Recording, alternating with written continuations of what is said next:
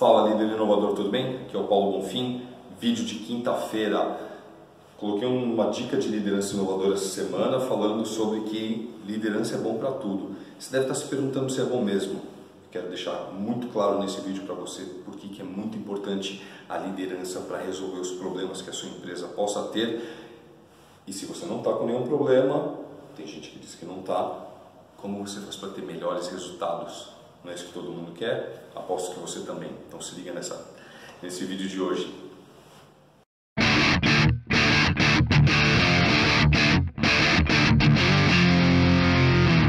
Maravilha, pessoal. Que ótimo estar aqui com vocês. Obrigado por estar assistindo esse vídeo. Obrigado pela sua audiência e sua preferência. Espero que esse vídeo te ajude muito nos teus negócios.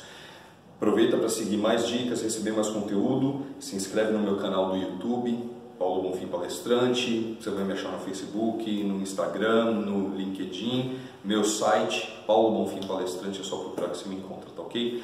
Dica de liderança inovadora toda segunda-feira e um vídeo maior, né, vídeo de quinta, que eu dou uma mini palestra aqui sobre o assunto de liderança inovadora para você, tá bom?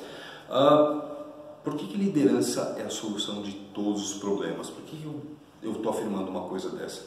Porque todo negócio precisa ser bem conduzido. Né? Nós precisamos de profissionais competentes, qualificados em diversas áreas, as pessoas que vão executar, as pessoas que vão gerenciar, que vão monitorar e as pessoas que vão controlar gastos, as pessoas que vão uh, uh, buscar recursos, que vão comprar, que vão vender. Nós precisamos de vendedores, precisamos de gente que produz, precisamos de gente designer, precisa de marketing, precisa. Esse negócio precisa de um monte de coisa para funcionar muito bem.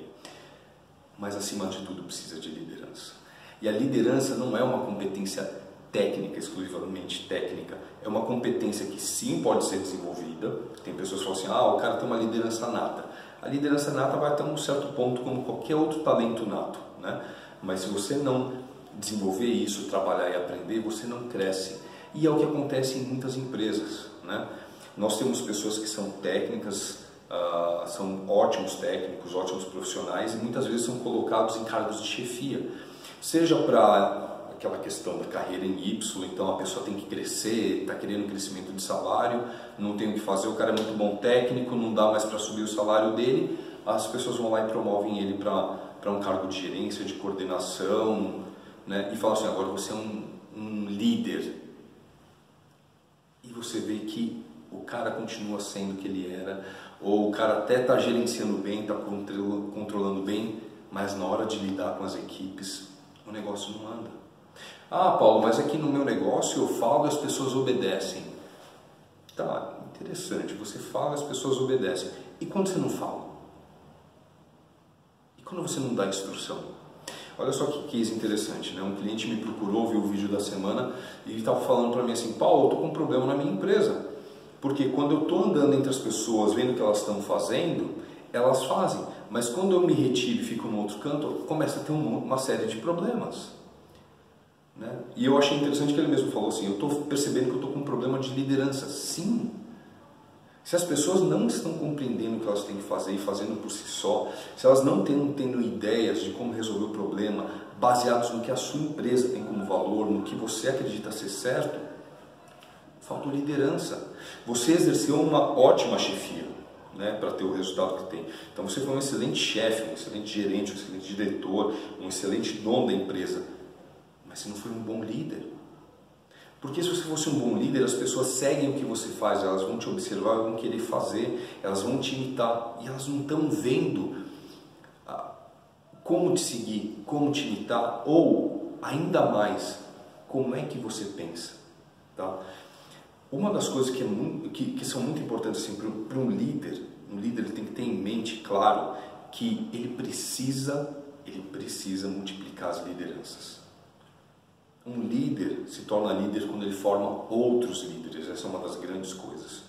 Né? Ele forma outros líderes, forma outras pessoas que vestem a camisa, outras pessoas que estão muito engajadas e estão a fim de fazer as coisas e que começam a se agitar e mexer e fazer com que as pessoas sigam que precisa ser feito, né? Poxa, Paulo, eu trabalho bastante, eu passo as coisas para as pessoas, eu vejo ali que elas estão fazendo, mas elas têm a consciência do porquê elas estão fazendo as coisas, elas têm um entendimento do como é o valor daquilo, elas têm um entendimento de se tiver uma situação diferente, como que lida. E mais, né? Porque não basta ser líder, você tem que ter uma liderança inovadora. E isso quer dizer o quê? Dar uma certa autonomia para as pessoas pensarem, testarem, arriscarem certas coisas e aprender com elas, né? Então é, é, muito complicado você ter uma equipe em que tudo que tem de diferente ou de problemático você fala para a pessoa como resolver. As pessoas ficam extremamente dependentes de você. Então eu, eu atendo alguns clientes que me falam assim: Paulo, eu não consigo tirar férias. Paulo, eu não consigo sair uma semana para viajar, porque se eu saio as coisas degringolam, porque as pessoas não, não, não fazem as coisas que têm que fazer. Isso é questão de liderança. As pessoas têm medo de arriscar. As pessoas têm medo de inovar, as pessoas têm medo de tentar uma coisa diferente, porque se tentar, se não der certo, as cabeças rolam. O discurso é sempre assim, a gente sempre fez assim e é assim que tem que fazer e pronto, acabou. Você minou totalmente a vontade das pessoas de, de investirem o tempo delas, a inteligência delas, o talento delas em tentar uma coisa diferente. Poxa, Paulo, tem certas coisas que não dá para arriscar. Tá, tá ok. Eu não posso arriscar numa cirurgia cardíaca, não posso. Não posso arriscar numa ponte, na construção de uma casa. Não posso arriscar a casa cair, né? Na hora que eu estou construindo.